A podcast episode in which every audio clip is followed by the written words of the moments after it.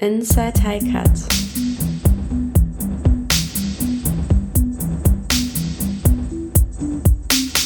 Der Podcast über Forschungsaktivitäten aus den Bereichen künstliche Intelligenz und Datenwissenschaften an der Heinrich-Heine-Universität Düsseldorf. Jeden Monat interviewen wir WissenschaftlerInnen quer durch alle Fakultäten und befragen sie zu ihrer aktuellen Forschung aus der Welt der Daten, Algorithmen und künstlichen Intelligenz. Ein Podcast des Heine Center for Artificial Intelligence and Data Science, kurz HICAT.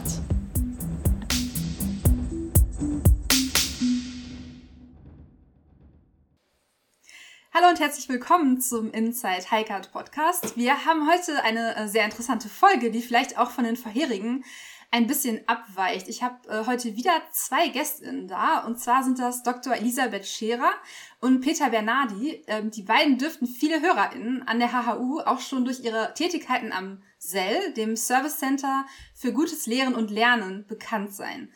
Dort haben sich beide auf das Thema E-Learning spezialisiert und äh, Elisabeth Scherer ist außerdem für die Projektkoordination von Orca NRW zuständig. Äh, das ist jetzt nur ein kleiner Einblick in alles, was ihr am SEL so macht. Und ihr seid ja außerdem noch mit dem Institut für modernes Japan an der Philosophischen Fakultät der HHU assoziiert. Ähm, gerade wenn man eure Twitter-Aktivitäten verfolgt, dann merkt man das, glaube ich, ziemlich schnell. Ähm, ja, hallo erstmal an euch beide. Hallo, danke für die Einladung. Hallo, danke für die Einladung. Vielen Dank, dass ihr da seid. Ähm, ja, und daher würde ich euch auch selbst gerne einfach direkt zu Wort kommen lassen. Äh, wie seid ihr denn zu eurer Tätigkeit in der Hochschuldidaktik eigentlich gekommen und wo liegen da eure Schwerpunkte?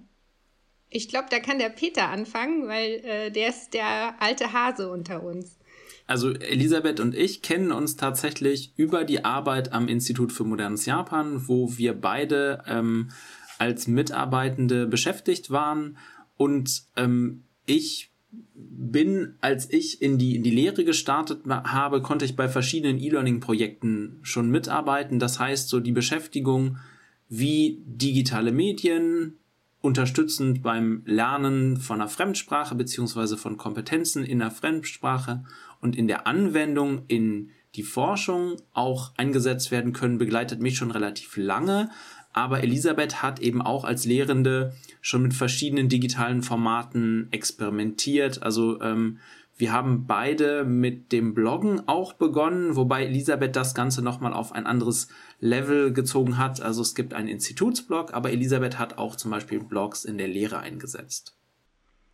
Ja, danke Peter. Da hast du eigentlich schon ganz viel über meine Vergangenheit gesagt. Also bis 2020 habe ich das gemacht am Institut für modernes Japan und ähm, ich habe immer die hochschuldidaktischen Workshops sehr genossen und den Austausch mit Peter und mit anderen und war da schon für das Thema ziemlich sensibilisiert. Und 2020 kam jetzt diese äh, Ausnahmesituation in der Lehre, die ich selbst noch erlebt habe im Sommersemester. Und dann kam eine Ausschreibung zum Bereich E-Learning und das passte einfach so perfekt zu diesem Zeitpunkt, wo ich gedacht habe, so jetzt äh, steigst du da auch ein. Und ja, das hat glücklicherweise geklappt und dann bin ich jetzt seit Herbst 2020 im Cell dabei und dort ja mit Peter mit vielen Workshops beschäftigt, aber gleichzeitig kümmere ich mich auch um das Thema Open Educational Resources, OER, ähm, also freien Bildungsmaterialien. Und wir haben beide in der Lehre mit, mit E-Learning gearbeitet. Also ich habe bei Modernes Japan auch im Bereich Videokonferenzen so 2009, 2010 schon in Zusammenarbeit mit japanischen Universitäten gearbeitet und konnte dann in ein ähm, Bund-Länder-Projekt wechseln, äh, IQ, das insgesamt acht Jahre an der HHU gelaufen ist, wo es eben für die ganzen Fakultäten und zentralen Einrichtungen Unterstützung in den Bereichen Hochschuldidaktik, E-Learning und Evaluation gab. Und ja, genau. Ich da, glaube im. Oh, Entschuldigung. Ja. Grätsch rein, Elisabeth, alles gut. Ja, ich wollte nur noch mal sagen, dass äh, dank Peter und äh, auch anderen am Institut für modernes Japan wirklich ähm, so eine kleine Brutstätte des E-Learning war an der HHU. Ich denke, das kann man schon behaupten und dass wir da schon ziemlich viel experimentiert haben. Also Einmal damit, dass Studierende in Japan waren und dann äh, von Deutschland aus äh, von Dozierenden unterrichtet wurden, aber auch umgekehrt hatten wir auch ähm, Seminare, wo Dozierende aus Tokio, das waren auch JapanerInnen, unsere Studierenden unterrichtet haben, die dann wiederum an der HU alle gemeinsam in einem Seminarraum saßen. Also es gab da die verschiedensten Szenarien und ähm, ja, dadurch konnten wir auch schon viele Erfahrungen sammeln. Genau, und seit 2020 sind wir eben dann beide im Cell und äh, das ist total schön, dass diese auch fachliche Zusammenarbeit einfach hier noch weitergeführt wird. Und ja, Elisabeth hat eben noch das Thema OER noch mehr auf ihrer Projektliste stehen. Aber äh, wir machen eben auch viele Workshops zusammen. Also ob das jetzt zu Elias, zu Abstimmsystemen oder sonstigen Themen aus der digitalen Lehre sind. Und äh, ja, es ist ganz, es ist tatsächlich witzig, dass äh, wir beide diesen Hintergrund in der Japanologie haben. Aber vielleicht dadurch, dass das ein kleines Fach ist und dass der Austausch mit Japan eben da besonders im Vordergrund steht, die Überlegung, wie schafft man den Austausch eben, wenn man nicht in Japan ist und wie holt man sich das Wissen aus Japan, beziehungsweise wie bekommt man Zusammenarbeit ähm, grenzübergreifend hin, hat uns begleitet. Und ich glaube, das sensibilisiert schon ganz gut für die Herausforderungen. Also schlechte Internetverbindungen, da gibt's eine lange Geschichte. Ja, und das sind ja eigentlich schon die besten Voraussetzungen, oder ihr wart quasi schon perfekt gewappnet dann jetzt damit auch äh, für diese Pandemiesituation, die aufkam und äh, diese ganzen Herausforderungen, die damit einhergingen. Dazu kommen wir gleich noch ein bisschen. Ich habe eigentlich jetzt schon ganz viele Fragen zu dem, was ihr gerade gesagt habt, aber vielleicht zunächst mal das Wichtigste, was vor allem auch unsere Hörenden die ähm, an der HHU vielleicht selber lehren, ähm, was für die am interessantesten sein könnte, nämlich wie kann ich denn als Lehrende an der HHU ähm, an euren Workshops teilnehmen? Und ähm, gibt es da auch spezielle Angebote für digitale Lehre von euch? Ja, natürlich. Alle Lehrenden an der HHU dürfen bei unseren Workshops teilnehmen und finden die Übersicht dazu auf unserer Webseite cell.hhu.de ja, und können sich dann über die Webseite dafür anmelden. Das steht allen offen und es nehmen auch gerne mal äh, andere Mitarbeitende aus äh, unterstützenden Einrichtungen teil, äh, wie zum Beispiel auch du, Joanna. Ne? Äh, ich glaube, dich haben wir auch schon mal gesehen. Und äh, ja, ja äh, genau, was war die andere Frage? Digitale Lehre, also notwendigerweise und auch sinnvollerweise sind im Moment 95 Prozent unserer hochschuldidaktischen Workshops online. Es gibt sehr, sehr wenige Ausnahmen und da versuchen wir eben auch ähm, sehr stark darauf zu achten, dass das in, im pandemiebedingten Rahmen bleibt. Aber ähm, die Workshops stehen eben allen offen, also egal ob ich jetzt Mitarbeitende bin, Lehrbeauftragte oder eben jemand aus dem Professorium.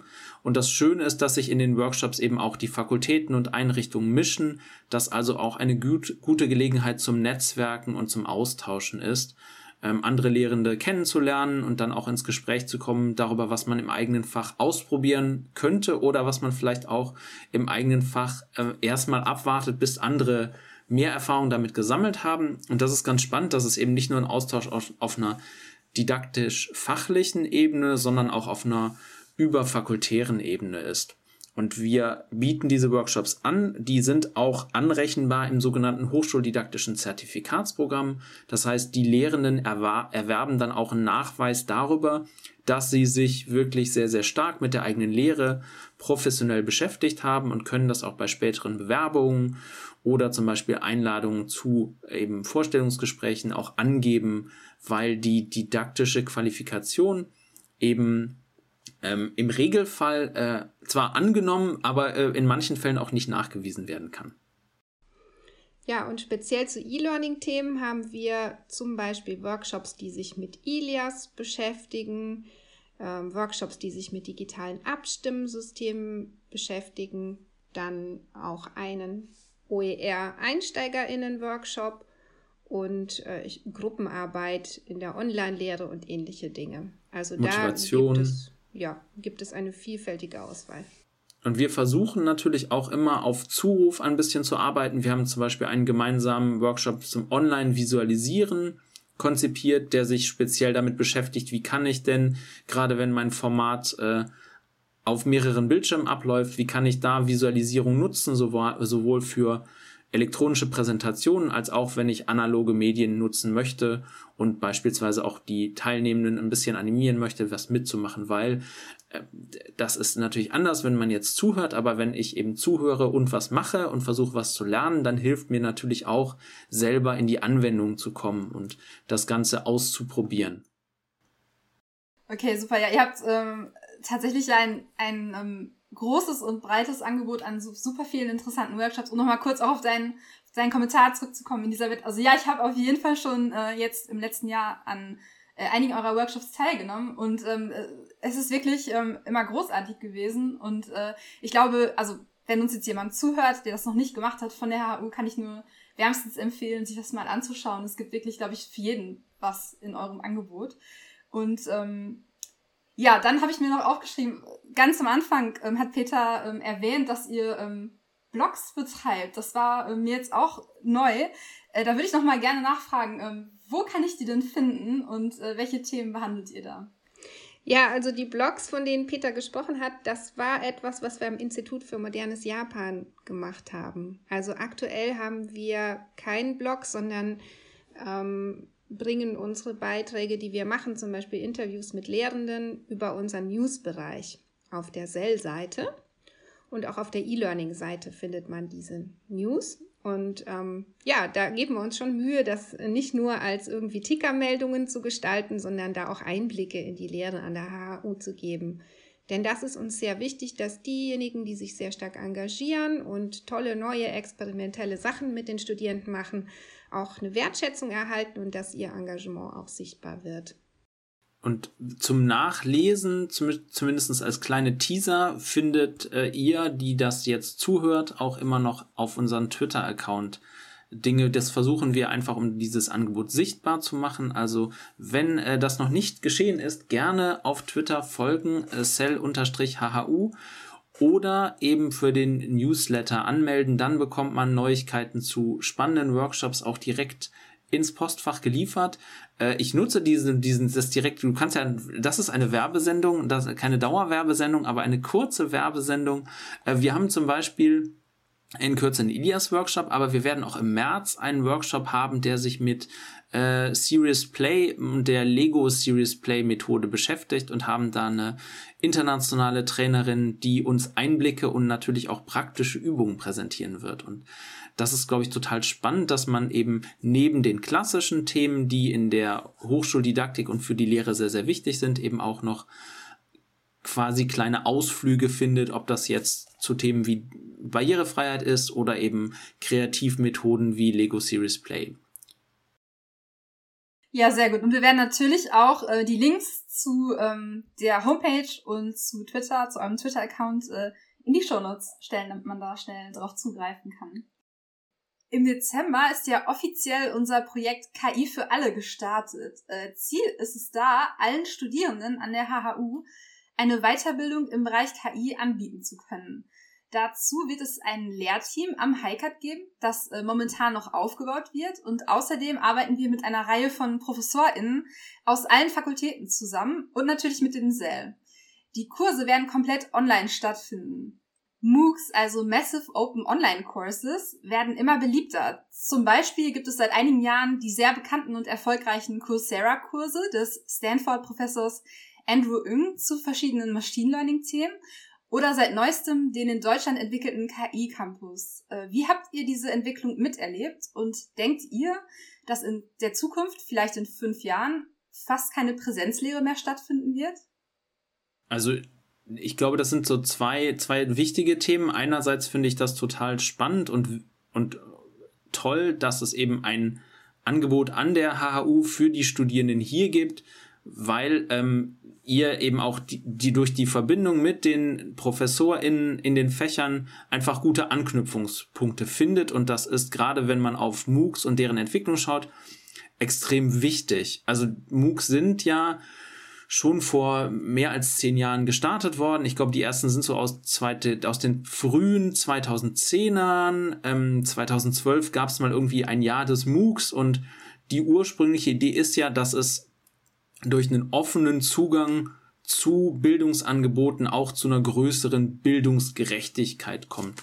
Ich finde die Idee spannend und wichtig, aber auch auf jetzt die letzten zwei Jahre geblickt, hat sich, glaube ich, gezeigt, dass die Voraussetzungen dabei nicht immer mitgedacht werden. Also wir haben jetzt mit, mit Verbindungsproblemen, mit einer unterschiedlichen technischen Ausstattung, ähm, auch teilweise mit Wohn- und Lebenssituationen mitbekommen, wie wichtig das ist, die Heterogenität der Lernenden mitzudenken. Und ich glaube, das ist etwas, was bei vielen MOOCs noch sehr stark allgemein vorausgesetzt wird. Ähm, klar, es ist spannend, bei international tätigen Expertinnen eben reinzuschauen. Aber bei einem massiven Kurs mit mehreren tausenden Teilnehmenden kann man auch eben nicht mehr davon ausgehen, dass eine persönliche Betreuung erfolgt oder dass eben eine Passung zu dem, was für einen zum Beispiel im Studium wichtig ist, sichergestellt wird. Und da ist auch mein, mein Bauchschmerzgefühl einfach bei den MOOCs dabei dass ich mir denke, das ist natürlich schön, wenn man intrinsisch motiviert ist, aber wir sind nicht alle jeden Tag immer intrinsisch motiviert, um uns auf so ein komplexes Lernsetting einzustellen. Das ist auch bei den MOOCs, die es bisher gibt, eben ein großer Kritikpunkt und auch in der Forschung, die sich damit beschäftigt hat, eben immer wieder aufgepoppt, dass diejenigen, die die MOOCs tatsächlich abschließen, ähm, im Verhältnis zu denen, die das angefangen haben, sehr gering sind, also meistens so um die fünf bis maximal zehn Prozent. Und zehn Prozent sind dann schon wirklich viele Abschlüsse. Ähm, es gab mal MOOCs, die sind vom Stifterverband ausgeschrieben worden vor knapp zehn Jahren und da lag die Abschlussquote eben bei etwa drei Prozent. Und wenn man sich die Personen anschaut, die MOOCs tatsächlich belegen, sind das eher weniger die Studierenden, die in einem Bachelor-Studiengang oder einem Master-Studiengang sind, sondern tatsächlich eher Leute jenseits des Studiums, die im Beruf stehen, die zu konkreten Fragen Lerngelegenheiten suchen. Total gut, wenn die sowas eben in einem strukturierten Rahmen finden, aber das hat dann mit der ursprünglichen Idee dieses Open ähm, Lernen und einer größeren Bildungsgerechtigkeit für mich weniger zu tun als ein Parallelangebot zu den Sachen, die es schon gibt. Und fürs Studium, glaube ich, macht das, was ihr macht, viel, viel mehr Sinn zu sehen, okay, was sind konkrete Bedarfe einer Zielgruppe? Die Zielgruppe ist relativ klar umrissen, auch wenn die groß und heterogen ist. Und wo gibt es fachliche Anknüpfungspunkte?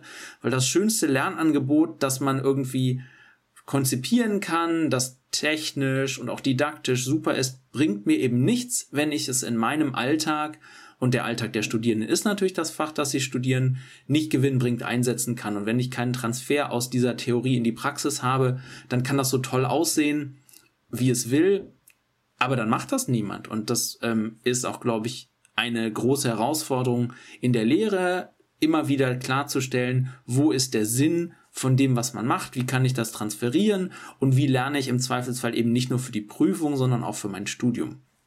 Und äh, was für mich auch als Punkt noch dazu kommt, ist, dass ähm, diese MOOCs eben teils privat sind und auch von US-amerikanischen Hochschulen eben gemacht worden sind, um ein bisschen die Werbetrommel zu rühren.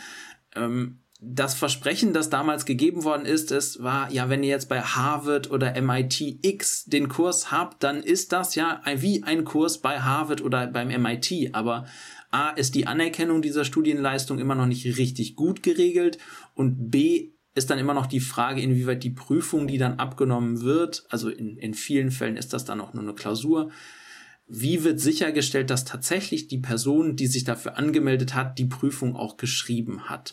Das ist auch eine Situation, die jetzt in den beiden Pandemiejahren sehr stark diskutiert wurde. Wie kann man eben Prüfungen einigermaßen prüfungsrechtlich sicher machen, die online stattfinden? Und das ist ein, das ist eine offene Baustelle. Und äh, es ist bezeichnend, dass jetzt in den mehr als zehn Jahren, in dem MOOCs schon laufen, auch da, obwohl da so viel Geld dahinter steckt und auch wirtschaftliche Interessen dahinter steckt, aus meiner Sicht noch keine richtig zufriedenstellende Lösung gefunden worden ist. Das, das zu MOOCs. Aber ich glaube, der Ansatz dann hinzugehen und zu sagen, was ist unsere Zielgruppe, was sind Bedarfe was ist für die Studierenden ein tatsächlicher Mehrwert und wo können wir Anknüpfungspunkte in die Fächer und in die Fakultäten schlagen, ist viel, viel vielversprechender, als zu sagen, wir machen jetzt hier ein tolles Weiterbildungsangebot für alle, weil alle werden mit Sicherheit nicht äh, an den MOOCs teilnehmen. Das stimmt, das wäre natürlich für uns der ideale Zustand. Also wir freuen uns natürlich auch, wenn Studierende mit großem Interesse an den Themen äh, dann, dann teilnehmen. Ja, du hast ganz viele extrem wichtige Punkte angesprochen. Also jetzt zu dem letzten Punkt, der Bedarfsanalyse ist natürlich das Wichtigste und um da ein bisschen transparent zu sein, ist natürlich das, was wir gerade auch machen. Also wir wollen natürlich jetzt äh, schauen, ja, was brauchen die Studierenden eigentlich in den jeweiligen Studiengängen und äh, davon ausgehend können wir dann natürlich erst auch äh, Lehrinhalte erstellen oder Curricula erstellen. Und ähm, dann, was ich ganz wichtig fand, noch als zweiten Kommentar zu den ähm, fachlichen Anknüpfungspunkten. Genau deswegen sind wir halt so froh darüber, dass wir ein großes Team an ProfessorInnen eben aus allen Fakultäten auch bei uns mit im Team haben, die, ähm, die uns ganz viel Input geben und mit denen wir auch zusammenarbeiten und versuchen, Inhalte zu entwickeln, die natürlich relevant sind. Also für die Studien, Gänge und ähm, die natürlich auch von Interesse sind und vielleicht auch von praktischem Nutzen später für die Studierenden dann. Und das ist ja auch für die Studiengänge ein praktischer Nutzen, wenn sie sich jetzt überlegen, wie kann ich denn Inhalte ähm, in, in ein Selbststudium auslagern? Ne? Wie kann ich sicherstellen, dass letztendlich die Studierenden gut vorbereitet kommen? Ähm, MOOCs setzen ja sehr, sehr stark auf Videos als, als Lernmethode. Und das ist sicherlich auch nochmal ein Impuls für die Fächer, sich Gedanken zu machen, wo kann ich denn auch mit einem Blick auf die Studierenden, die vielleicht gerade mit der Uni anfangen, wie kann ich denn Anknüpfungspunkte schaffen, äh, damit die Studierenden nicht, wenn die in der Einführungsvorlesung sitzen, jetzt ein bisschen überfordert sind von dem, was kommt, sondern sich das auch in einem eigenen Lerntempo eben strukturiert anschauen können. Und deshalb, also finde ich, grundsätzlich finde ich den, den Gedanken hinter MOOCs auch mit Videos und mit kleineren strukturierten Lerneinheiten eben Zugänge zu schaffen, super. Ich frage mich halt, inwieweit für die großen Angebote diese Versprechen von Bildungsgerechtigkeit oder offener Zugang noch gegeben sind. Deshalb geht ja auch der Trend tatsächlich in der Forschung dazu, also von den MOOCs abzugehen. Und es gibt so eine Reihe von Begriffen, die dann nicht mehr sagen, okay, wir sind jetzt vielleicht nicht mehr massive, sondern wir sind irgendwie small, open online classes ähm, ja, das macht dann viel mehr Sinn, aber äh, man baut halt auf einem, auf einem Fundament aus, was schon so ein bisschen bröselig ist. Ich glaube, das, das, was halt im Hintergrund auch wichtig ist, dass das didaktische Konzept eine Rolle spielt, dass auch die Betreuung beziehungsweise eine mögliche Prüfungsleistung eben mitgedacht wird und das stelle ich mir sehr, sehr schwierig vor, wenn die Zielgruppe ist, wir machen irgendwie ein, ein MOOC oder ein Lernangebot für die ganze Welt. Da muss man sich auch über die Sprache Gedanken machen. Und das stelle ich mir viel, viel zielführender dafür, wenn die Zielgruppe wirklich klar ist, dass man sagt, das ist unsere Zielsprache, das sind die Herausforderungen, mit denen die Lernenden eben umgehen. Und insoweit können wir die auch betreuen. Du hast ja angesprochen, ihr macht das eben auch als Online-Angebot. Ähm, ne, dann kann man auch gewährleisten, dass die Studierenden betreut werden. Ich glaube, die Situation kennen viele Lehrenden, dass die sagen, es gibt ein Forum, da kann man Fragen stellen, aber dann bleibt das Forum eben leer. Und das heißt aber nicht, dass keine Fragen da sind, sondern dass es vielleicht gar nicht die richtige Form ist, Fragen zu stellen oder die Bereitschaft gar nicht so hoch ist, auf Fragen zu antworten. Ja, wo liegt denn jetzt eigentlich genau äh, der Unterschied zwischen Präsenz und Online-Lehre? Wie unterscheiden die sich voneinander? Ja, also grundsätzlich ist das auch sowas, was in letzter Zeit mich häufig gestört hat, dass immer äh, Präsenz und Online-Lehre so stark unterschieden werden oder da so ein Dualismus einfach aufgemacht wird. Ne? Dass man sagt, das eine ist Präsenz, das andere ist Online. Und äh, tatsächlich ist es ja aber so, ähm, dass es sehr viele Formen von digital unterstützter Lehre gibt und ähm, dass sich das total verschränken kann. Ne? Also wenn wir da einfach nur in den zwei Schubladen denken, da äh, reduzieren wir ja das Spektrum extrem. Ne? Und ich glaube, das haben jetzt auch viele schon in der Pandemie auch ausprobiert. Also gerade jetzt in diesem Semester gab es an der HU viele Experimente mit Hybridlehre. Das ist natürlich auch nochmal eine Form, die man da mitdenken kann. Aber was ich auch gehört habe, ist, dass Lehrende vermehrt jetzt auch sich interessieren für zum Beispiel Inverted Classroom Szenarien, wo den Studierenden vorab ähm, digitale Inhalte zur Verfügung gestellt werden. Das kann manchmal ganz einfach nur sein, dass man äh, Texte zum Lesen äh, auf Ilias Hof stellt, aber es gibt auch Lehrende, die Lernmodule vorbereiten, die die Studierenden dann vorher bearbeiten und anschließend trifft man sich, um das Ganze gemeinsam zu diskutieren. Ne? Und dieses Treffen kann in, in einer Videokonferenz stattfinden, das kann aber auch in Präsenz stattfinden. Also man hat ja unglaublich viele Möglichkeiten, das zu gestalten. Also es gibt nicht nur die Frage nach Präsenz oder online, sondern auch nach Synchron und Asynchron und äh, nach dem Medieneinsatz. Also die Möglichkeiten sind schier unbegrenzt und ich stelle fest, die Lehrenden nutzen die auch. Also das ist eine sehr positive Entwicklung, dass da zunehmend experimentiert wird und ich denke, wir werden da jetzt aus dieser Zeit auch viel mitnehmen. Die Lehrenden haben sich die Kompetenzen angeeignet, ähm, mit verschiedenen Tools zu arbeiten und ich gehe davon aus, dass wir natürlich weiter Präsenz haben werden. Ne? Auch aus sozialen Aspekten ist das ganz wichtig. Das höre ich jetzt immer wieder. Ja, dann sind die Studierenden danach Kaffee trinken gegangen und das hat irgendwie die ganze Atmosphäre im Kurs verändert. Solche Dinge. Ja, und äh, also das wird es auf jeden Fall weitergeben, aber ich denke, es werden dann auch in der Präsenzsituation in Zukunft Kollaborationstools genutzt werden, die digital sind, wie zum Beispiel digitale Whiteboards. Man wird vielleicht ähm, Teile vorher zur Verfügung stellen, man wird bei Vorlesungen vermehrt Aufzeichnungen zur Verfügung stellen, weil die Studierenden diesen Service jetzt auch gewohnt sind ich glaube, also da ähm, nehmen wir doch sehr viel mit. Und ich kann mir nicht vorstellen, dass wir da den Schritt zurück wieder komplett machen. Du hast ja auch angesprochen, Joanna, ähm, inwieweit es in fünf Jahren vielleicht keine Präsenzlehre mehr gibt. Ich glaube, da bin ich skeptisch. Ich glaube, es gibt in fünf Jahren auch weiterhin viel Präsenzlehre, aber ich habe die Hoffnung, dass es eine andere Präsenzlehre ist und ähm, dass es eben auch heißt, dass mehr sich darüber Gedanken gemacht wird, wie kann man die Sitzung, die in Präsenz als gemeinsame Arbeitszeit stattfinden, noch stärker in den Vordergrund stellen, wie kann man aber auch gleichzeitig das, was eben zu Hause in Einzelarbeit oder auch vielleicht in kleineren Gruppen stattfindet, noch besser strukturieren, damit diese Zeit, in dem wirklich alle Lernenden in einem Raum, und ich finde, es ist egal, ob das ein digitaler oder ein analoger Raum ist, zusammen sind, wirklich für alle noch gewinnbringender zu nutzen.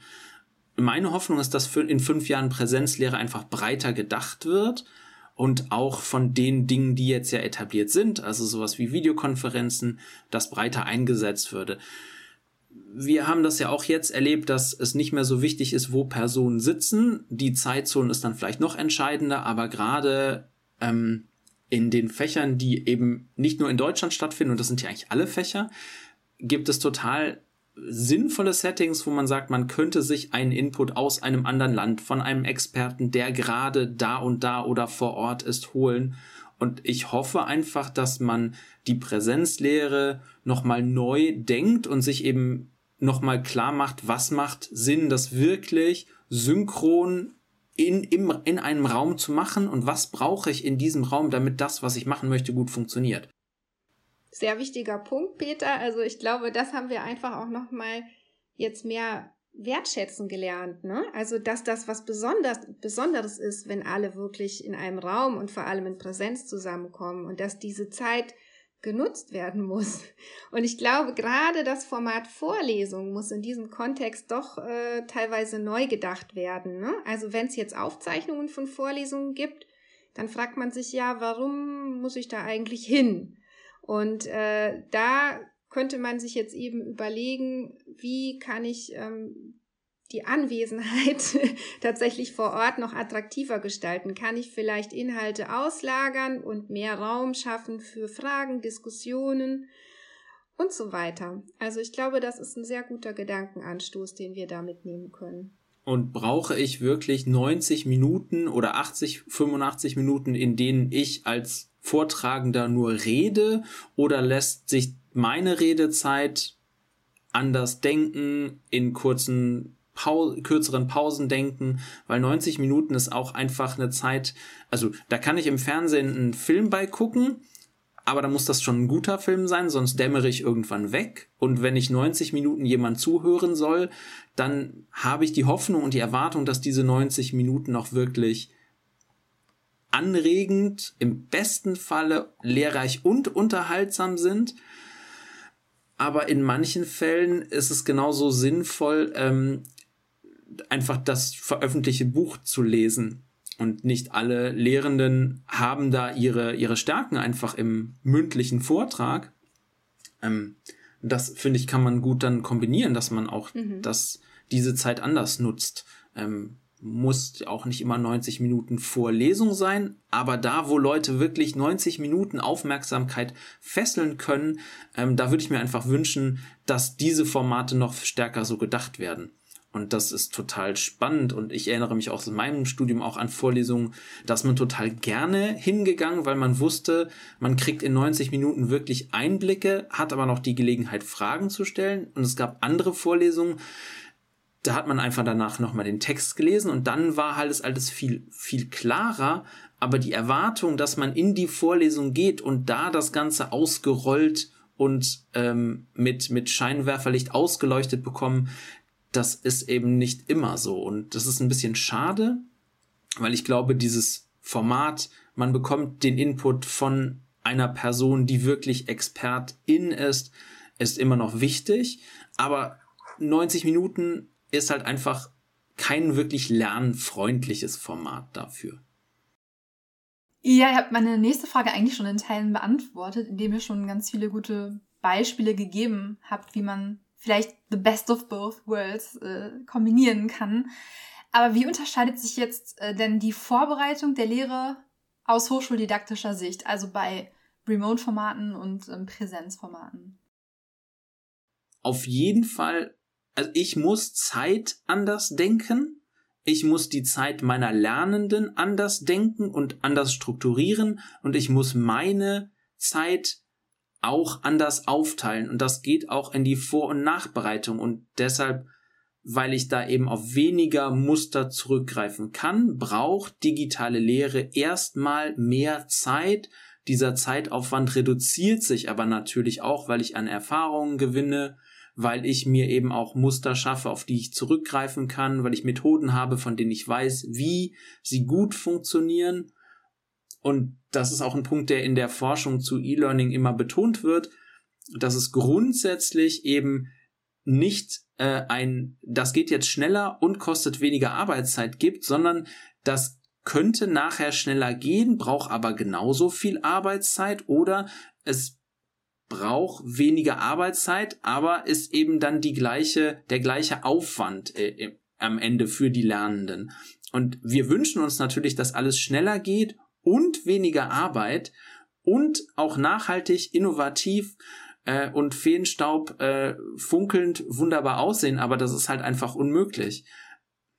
Und da muss man sich dran gewöhnen, dass die Vorteile von Digitalisierung da eben zwar vorhanden sind, aber dass man eben auch vorher investieren muss. Und es gibt einen, ähm, einen Bildungsforscher aus Duisburg, ähm, Professor Michael Kerres, der, äh, da muss ich immer dran denken, der hat auch immer die Frage gestellt, ist das überhaupt ein Bildungsproblem? Also ist das Problem, was ich mit digitalen Medien versuche zu lösen, überhaupt damit zu lösen? Oder ist das ein Problem, das vielleicht auf der Motivationsebene liegt? Oder ist das ein Problem, das an den Rahmenbedingungen hängt. Und ich kann ein tolles Lernangebot konzipieren, aber wenn das Lernangebot in eine andere Richtung geht, als zum Beispiel die Prüfungsform oder die Ausrichtung des Studiengangs, dann bringt mir die Vorarbeit und die Gedanken, die ich da reingesteckt habe, relativ wenig, weil meine Lernenden das mit großer Wahrscheinlichkeit weniger nutzen werden. Ja, auch nochmal zur Vorbereitung. Ähm, wenn man sowas neu konzipiert und vor allem, wenn man dafür Materialien erstellt, also zum Beispiel Lernmodule, das ist jetzt so der, der äh, ja, umfangreichste, die umfangreichste Sache, die man machen kann, dann hat man erstmal unglaublich viel Arbeit. Ne? Also da braucht man oft auch Hilfskräfte und sonstige Unterstützung vielleicht vom Medienlabor oder vom Multimedia-Zentrum, um das alles schön umzusetzen. Aber hinterher hat man das dann ja. Und äh, dann kann man das über Jahre auch nutzen, wenn das eine Veranstaltung ist, die wiederkehrend ist.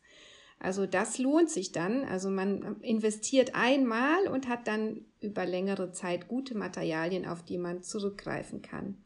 Und da kommen wir auch schon so in den Themenbereich Open Educational Resources rein. Denn ähm, man könnte ja jetzt diese Materialien auch teilen und sagen, andere können diese Materialien auch nutzen, die im gleichen Fachbereich tätig sind.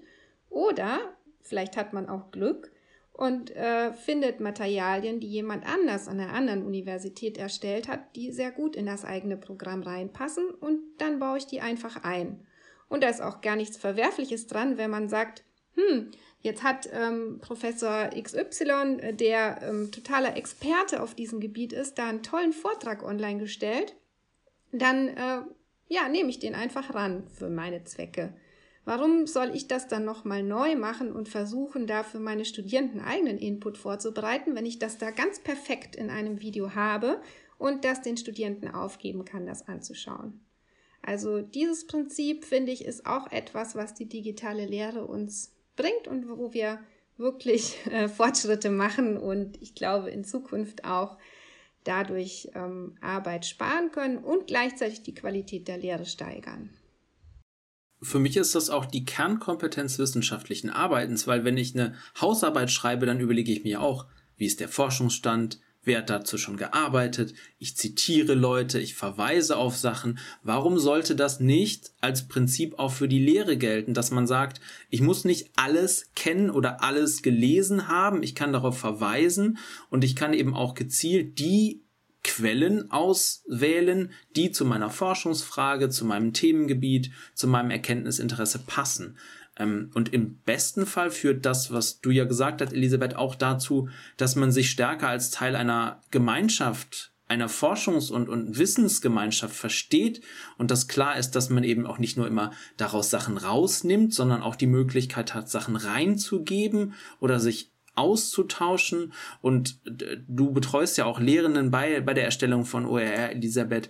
Äh, die Reaktionen sind ja auch eher so, dass das Türen öffnet, auch einfach mit anderen ExpertInnen ins Gespräch zu kommen und sich darüber nach sich darüber Gedanken zu machen, wie kann man eben zusammenarbeiten, nicht dass sonst jeder in seinem stillen Kämmerlein oder Elfenbeinturm sitzt und versucht so die für sich passende Lösung zu basteln.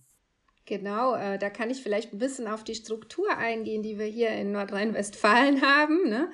Ähm, diese Erstellung von sogenannten Open Educational Resources wird jetzt in NRW von der Landesregierung stark gefördert. Und ähm, es gibt da eine Plattform, die nennt sich Orca NRW, für die ich auch tätig bin.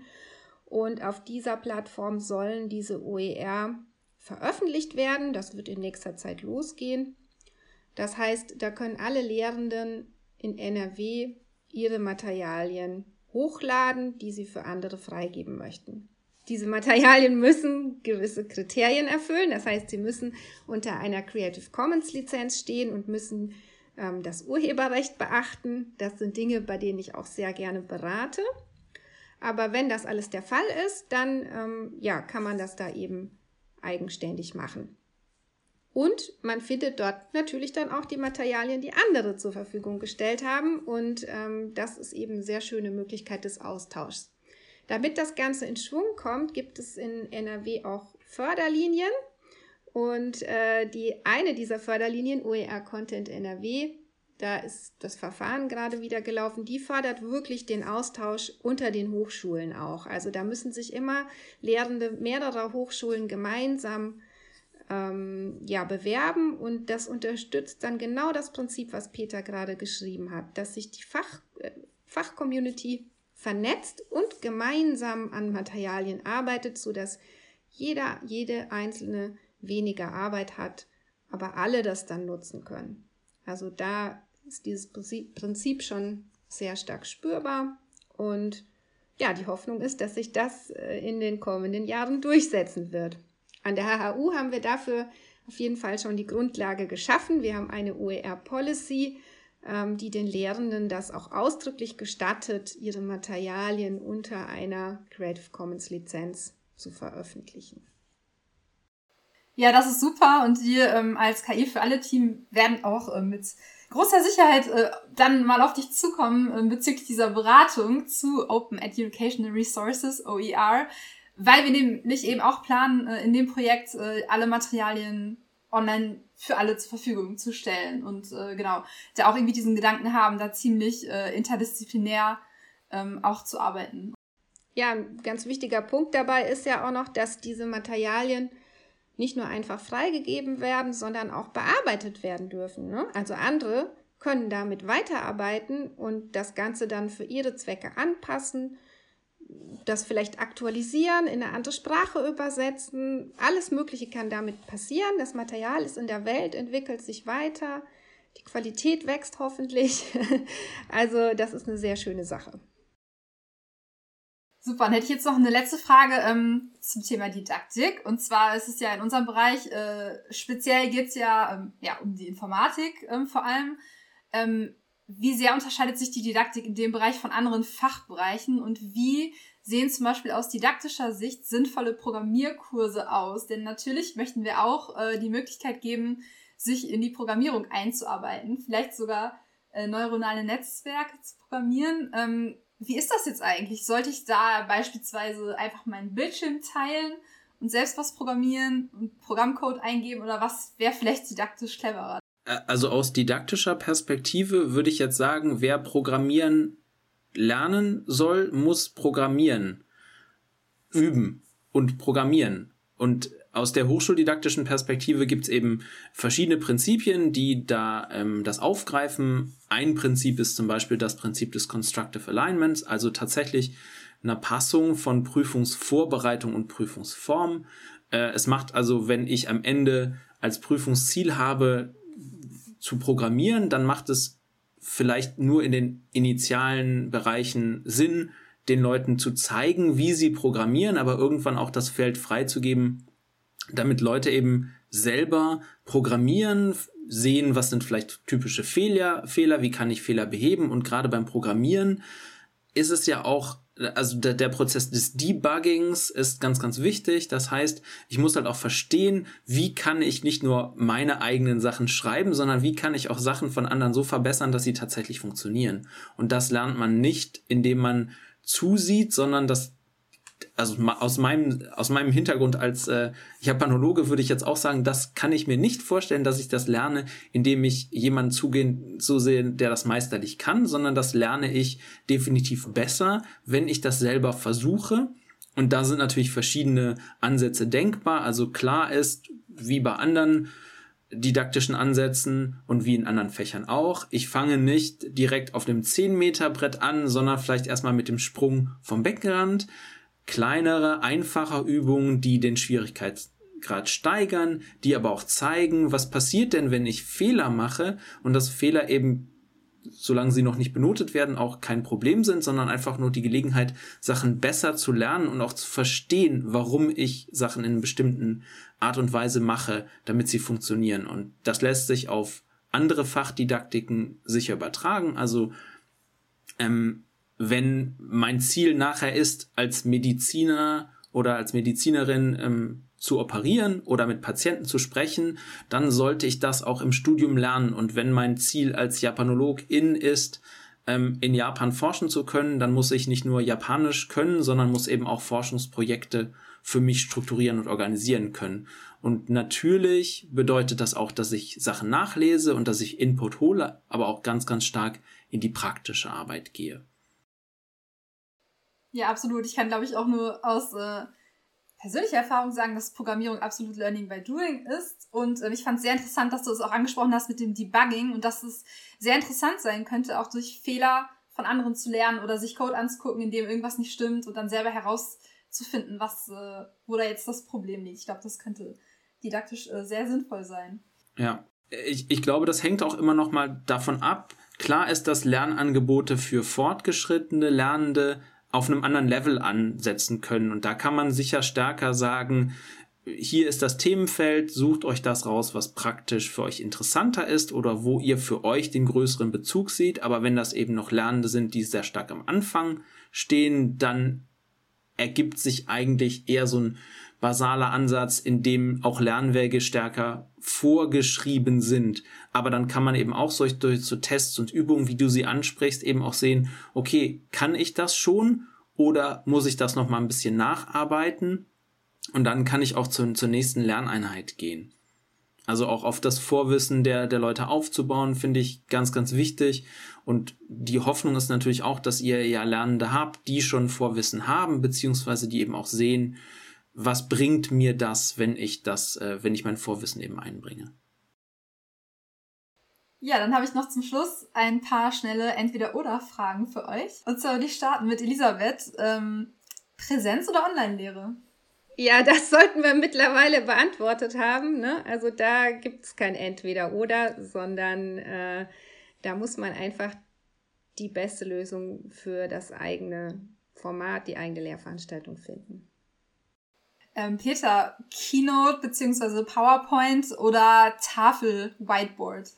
Ich bin ja ein großer PowerPoint-Freund und mag das Präsentieren mit PowerPoint, aber ich finde die Idee eben auf zum Beispiel auf einem Flipchart Sachen entstehen zu lassen und dass die Leute einem mit dem Stift in der Hand beim Denken zuschauen können, auch sehr, sehr attraktiv. Deshalb auch das, was besser passt.